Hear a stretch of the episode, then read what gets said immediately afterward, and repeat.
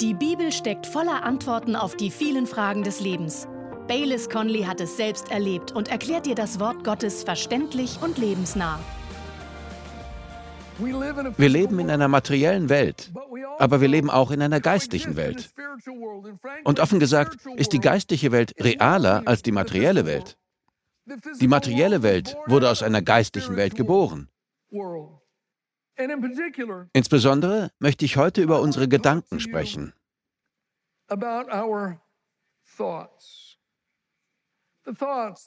Unsere Gedanken, Pläne und Vorstellungen. Kommen sie von Gott? Oder kommen sie vom Teufel? Oder vielleicht kommen sie nur von uns. Gedanken haben große Kraft. Wir lesen in Johannes 13, dass Satan die Gedanken, Jesus zu verraten, bereits in das Herz oder den Sinn von Judas gelegt hatte. Und einige Verse später lesen wir, dass der Satan in Judas hineinfuhr. So ergriff der Teufel Besitz von ihm. Judas ging hinaus und verriet Jesus, doch in der Bibel heißt es, es begann mit einem Gedanken. Judas ärgerte sich. Es gab einige Meinungsverschiedenheiten zwischen ihm und Jesus, wie zum Beispiel, als Maria ein Pfund teures Salböl auf seine Füße goss. Judas dachte, was für eine Verschwendung. Er teilte Jesus sein Missfallen mit und zeigte ihm damit, dass er verärgert war und sich von ihm distanzierte. Aber es begann mit einem Gedanken, den er zuließ, und der Teufel hackte darauf herum, und letztendlich eröffnete dieser Gedanke einen Weg, auf dem der Teufel in ihn hineingelangte. Es begann mit einem Gedanken. In der Bibel heißt es, gebt dem Teufel keinen Raum. Das bedeutet, wir dürfen ihm nicht den geringsten Ansatzpunkt geben. Das griechische Wort dafür ist Topos, von dem auch das Wort Topographie stammt. Wörtlich heißt das, lassen Sie ihn keinen Fuß in die Tür bekommen, keinen Finger und keinen Zeh. Und wenn es heißt, gebt dem Teufel keinen Raum, geht es vor allem um Ihren Sinn, um Ihr Denken. Unser Schlachtfeld ist der menschliche Verstand.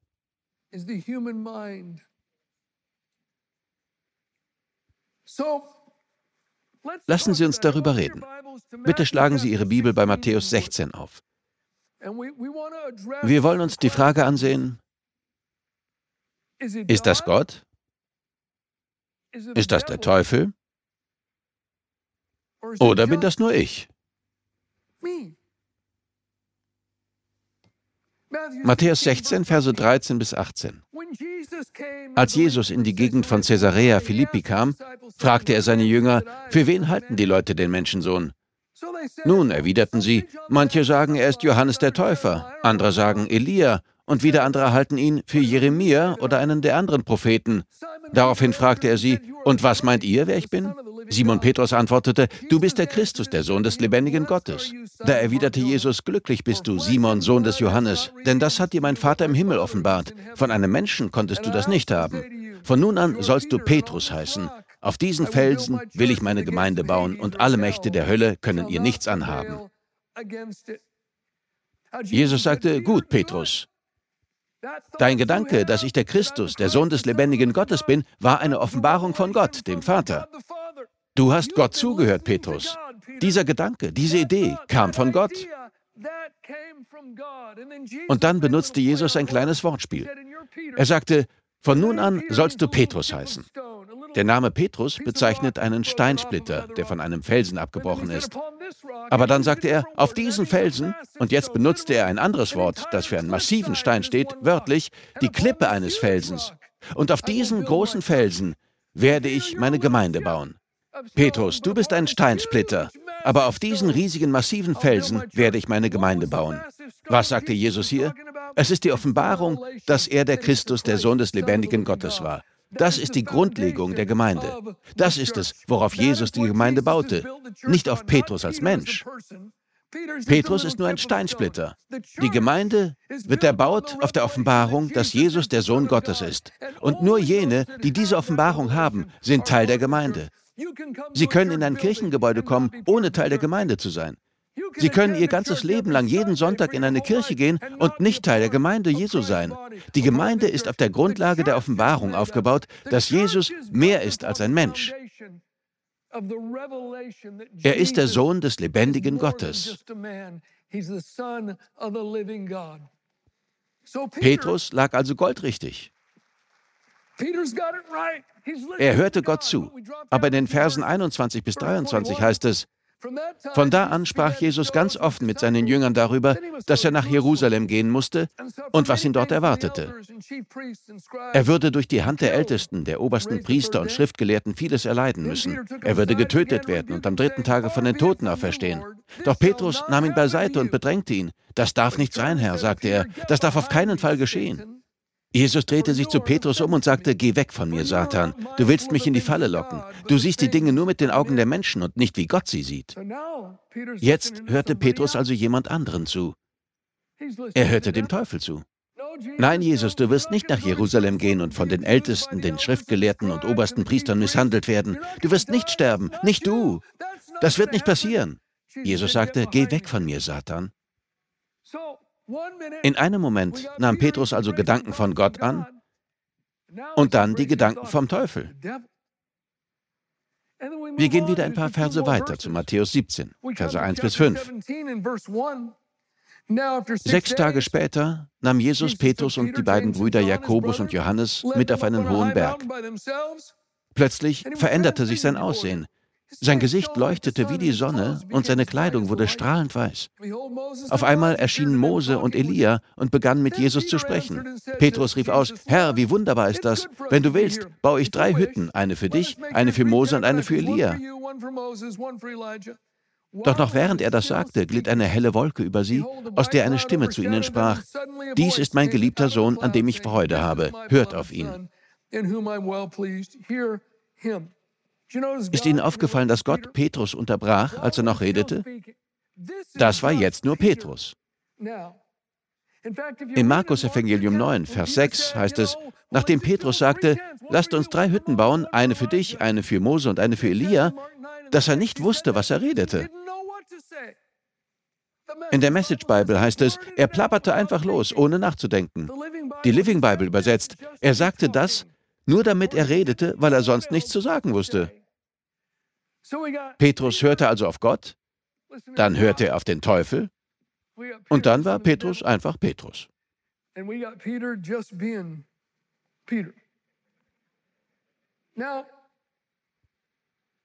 Wie ist das bei Ihnen? Die Gedanken, die Sie hegen, die Ideen, die Sie haben, die Pläne, die Sie schmieden. Ist das Gott? Oder der Teufel? Oder sind das nur Sie? Lassen Sie uns darüber sprechen. Wir beginnen mit Ihnen. Im Psalm 94, Vers 19 heißt es, als mich viele Sorgen quälten, gab dein Trost mir neue Hoffnung und Freude. Als mich viele Sorgen quälten, Gott hat uns erschaffen, damit wir denken, planen, träumen und uns Dinge vorstellen. Wir wurden nach seinem Bild erschaffen, mit der Fähigkeit zu denken, uns Dinge vorzustellen, zu träumen und zu planen. Wir denken jeden einzelnen Tag viele Gedanken. Manche von ihnen sind gut, manche sind großartig, manche sind wunderbar und manche schlecht. Und die meisten von ihnen sind neutral. Hören Sie, das meiste von dem, was in Ihrem Kopf vor sich geht, sind nur Sie. Es ist extrem und unbiblisch, jeden Gedanken Gott oder dem Teufel zuzuschreiben. Sie sollten nicht zu den Menschen gehören, die sagen, ich wollte zu Trader Joe's gehen, aber der Herr sagte, nein, geh zu Sprouts. Und so ging ich zu Sprouts. Und ich wollte Kopfsalat kaufen, aber der Heilige Geist sagte, nein, nimm Romana-Salat. Ich wollte Tortillas kaufen, aber der Herr sagte, nein, Mehl. Ich wollte Tofu kaufen und der Herr sagte, nein, Hühnchen. Kauf am Mittwoch Tofu.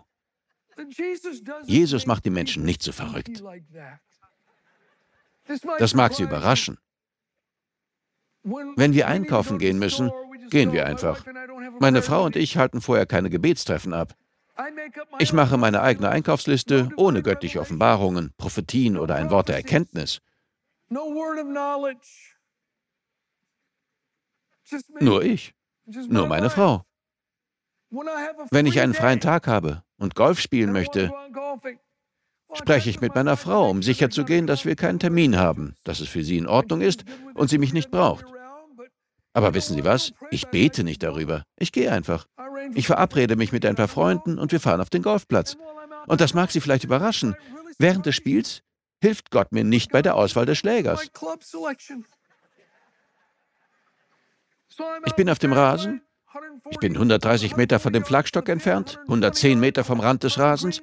Ich habe einen neuner Schläger in der Hand und plötzlich erscheint mir ein Engel. Bayless. Ja, Herr. Die Brise ist hier ein bisschen stärker, als du denkst. Leg den Neuner-Schläger zurück und nimm den Achter. Ja, Herr. Nein, nein, das tut er nicht. Ich habe Gemeinschaft mit Gott, wenn ich auf den Golfplatz gehe. Ich lache mit meinen Freunden. Vielleicht bete ich sogar ein bisschen, aber Gott spricht nicht über die Details meines Golfspiels mit mir. Die meisten Gedanken, die wir haben, sind einfach wir. Dennoch müssen wir bedenken, dass wir geistliche Wesen in einem Körper sind. Und das Herz und der Verstand jedes Menschen so erschaffen wurden, dass sie sich nach Inspiration sehnen und danach suchen. Und wie wir bei Petrus sehen, kann diese Inspiration entweder von Gott oder vom Teufel kommen. Wie können wir also unterscheiden, ob ein Gedanke von Gott oder vom Teufel kommt? Nun, um im Kontext der Geschichten zu bleiben, die wir gelesen haben, Nummer eins, wenn ein Gedanke von Gott ist, wird er Jesus erhöhen. Als Petrus sagte, du bist der Christus, der Sohn des lebendigen Gottes, sagte Jesus, Petrus, das hat dir mein Vater im Himmel offenbart. Von einem Menschen konntest du das nicht haben. Freunde, die Inspiration von Gott erhöht Jesus. Jesus sagt in Johannes 15, wenn der Heilige Geist kommt, wird er mein Zeuge sein.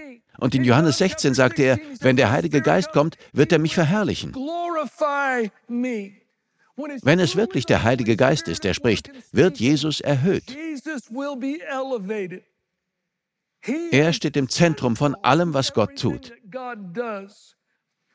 Aber wenn etwas von Jesus wegführt, wenn er nicht im Zentrum steht, ist es nicht Gott, der spricht. Und zweitens, wiederum im Kontext dieser Geschichten, von Gott inspirierte Gedanken unterstützen die Gemeinde.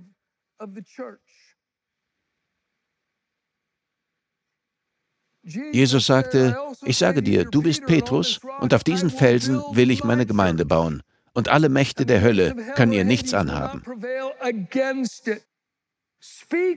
Aufgrund einer Offenbarung Gottes sagte Jesus, ich werde meine Gemeinde bauen. Der Himmel ist für die Gemeinde, die Hölle ist gegen die Gemeinde. Vom Himmel inspirierte Gedanken drehen sich darum, die Gemeinde zu bauen. Von der Hölle inspirierte Gedanken drehen sich darum, die Gemeinde zu zerstören. Hören Sie, wenn Ihre derzeitigen Gedanken, wie immer sie sein mögen, Sie auf einen Weg führen, der Sie von Ihrer Gemeinde trennt, sind diese Gedanken nicht von Gott. Wenn Ihre Gedanken von der Gemeinschaft, vom gemeinsamen Gebet, von Kontakten, von der Mitarbeit, von allem, was in der Gemeinde vor sich geht und zu ihr gehört, wegführen, kommen sie nicht von Gott.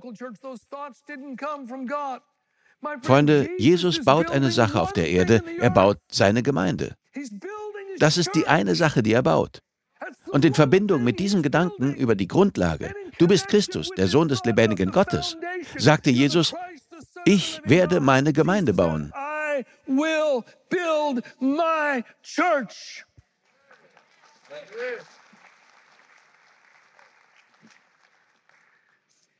Es ist wichtig zu beachten, dass Jesus seine Gemeinde liebt. Er liebt seine Braut.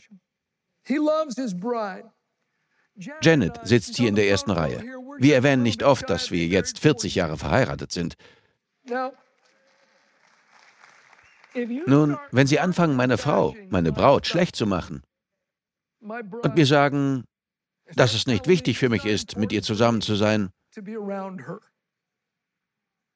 haben Sie und ich ein Problem. Jesus liebt seine Braut. Ich weiß, dass sie nicht perfekt ist, aber er starb für sie. Ich weiß, dass sie nicht perfekt ist, aber er liebt sie. Ich weiß, dass sie nicht perfekt ist, aber er kehrt für sie zurück.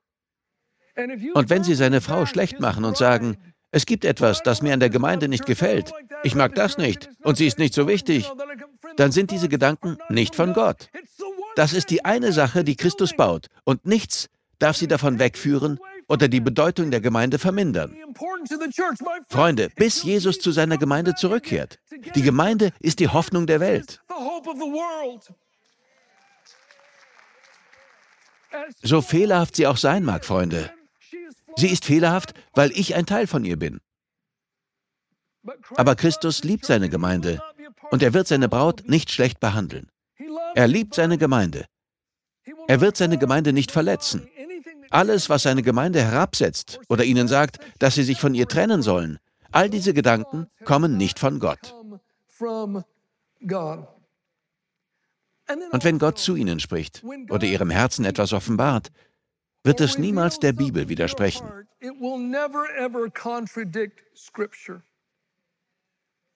Ich weiß, dass wir das wissen, aber hören Sie sich diese Verse an. Jesaja 8, Verse 19 und 20, da heißt es, und wenn sie euch raten, die Totenbeschwörer und Zauberer, die geheimnisvoll flüstern und murmeln, zu befragen, so antwortet, soll ein Volk nicht lieber seinen Gott befragen? Soll man die Toten über die Lebenden befragen? Richtet euch nach Gottes Weisung aus und wendet euch seiner Offenbarung zu. Wer damit nicht übereinstimmt, dem wird kein Morgenrot mehr leuchten. Den Menschen, die nicht mit seinen Worten übereinstimmen, wird kein Morgenrot mehr leuchten. Das bedeutet, sie sind geistlich in der Finsternis. Sie hören auf die Finsternis. Einmal kam nach dem Gottesdienst im Foyer ein junger Mann auf mich zu. Ich schätze, er war Mitte 30, ein gut aussehender junger Mann. Er fragte, bist du der Pastor? Ich sagte, ja, das bin ich. Er sagte, ich wollte dir etwas sagen. Ich sagte, leg los. Er sagte, ich habe Offenbarungen von Gott. Und er nannte sie mir. Ich glaube, insgesamt waren es drei. Zufällig hatte ich meine Bibel in der Hand. Ich sagte, okay, was die erste angeht, sieh hier. Ich schlug die Bibel auf und wir lasen ein paar Abschnitte zusammen. Ich sagte, was du mir als Offenbarung von Gott beschrieben hast, besagt genau das Gegenteil dessen, was die Bibel sagt. Ich sagte, und jetzt zur zweiten. Ich schlug die Bibel an einer anderen Stelle auf. Sieh, was die Bibel darüber sagt, ist das exakte Gegenteil deiner Aussage. Dann ging er zur dritten und ich zeigte ihm, dass die Bibel dem, was er für eine Offenbarung von Gott hielt, auch in diesem Fall komplett widersprach. Dann sah ich ihm ins Gesicht und wusste es. Ich sagte, du hörst Stimmen, richtig? Er sagte ja. Ich sagte, nun, vielleicht spricht ein Engel zu dir, aber es ist ein gefallener Engel. Es ist ein Dämon, dem du zuhörst. Es ist nicht Gott. Wenn du davon befreit werden willst, kann ich sofort für dich beten. Du kannst von diesen Stimmen frei werden. Er sagte nein, drehte sich um und verließ die Gemeinde. Seine Informationsquelle war der Teufel und er war zufrieden damit.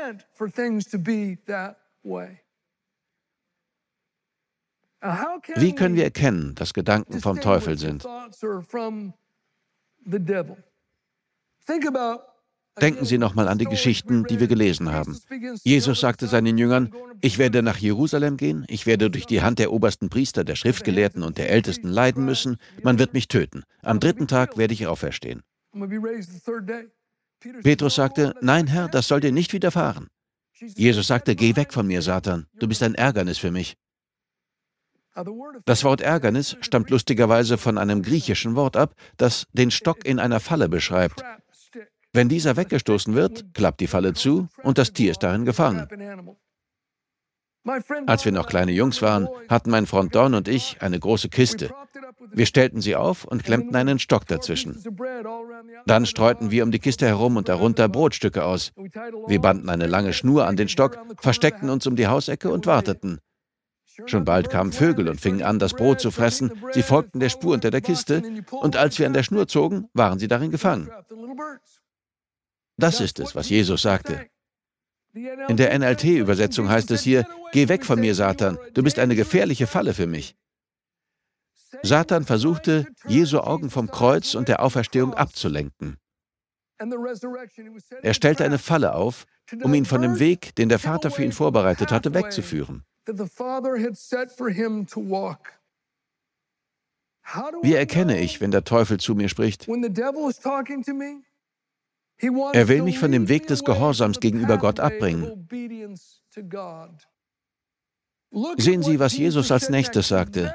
Die nächsten Worte aus seinem Mund lauten, Matthäus 16, Vers 24, Dann sagte Jesus zu den Jüngern, wer von euch mir nachfolgen will, muss sich selbst verleugnen und sein Kreuz auf sich nehmen und mir nachfolgen. Satan versuchte Jesus vom Kreuz abzubringen. Und er versucht auch sie von ihrem Kreuz abzubringen.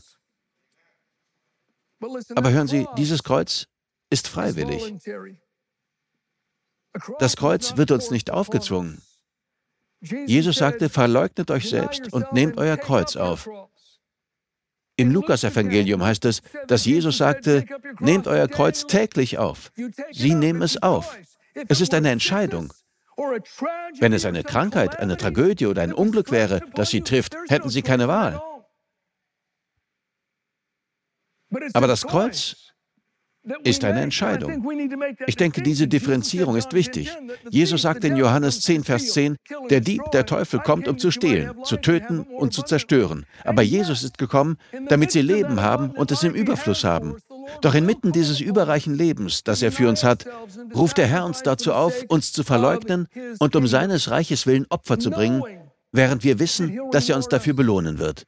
Wenn nicht hier, dann sicher in unserem zukünftigen Leben. In Vers 27 fuhr er fort, denn der Menschensohn wird mit seinen Engeln in der Herrlichkeit seines Vaters kommen und die Menschen nach ihrem Tun richten.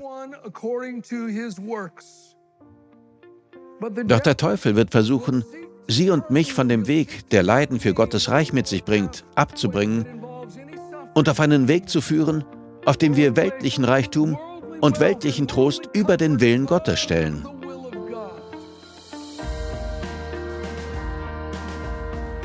Wir danken dir fürs Zuhören. Weitere Predigten sowie eine tägliche Andacht von Baylis findest du kostenlos auf baylis-conley.de. Gott segne dich.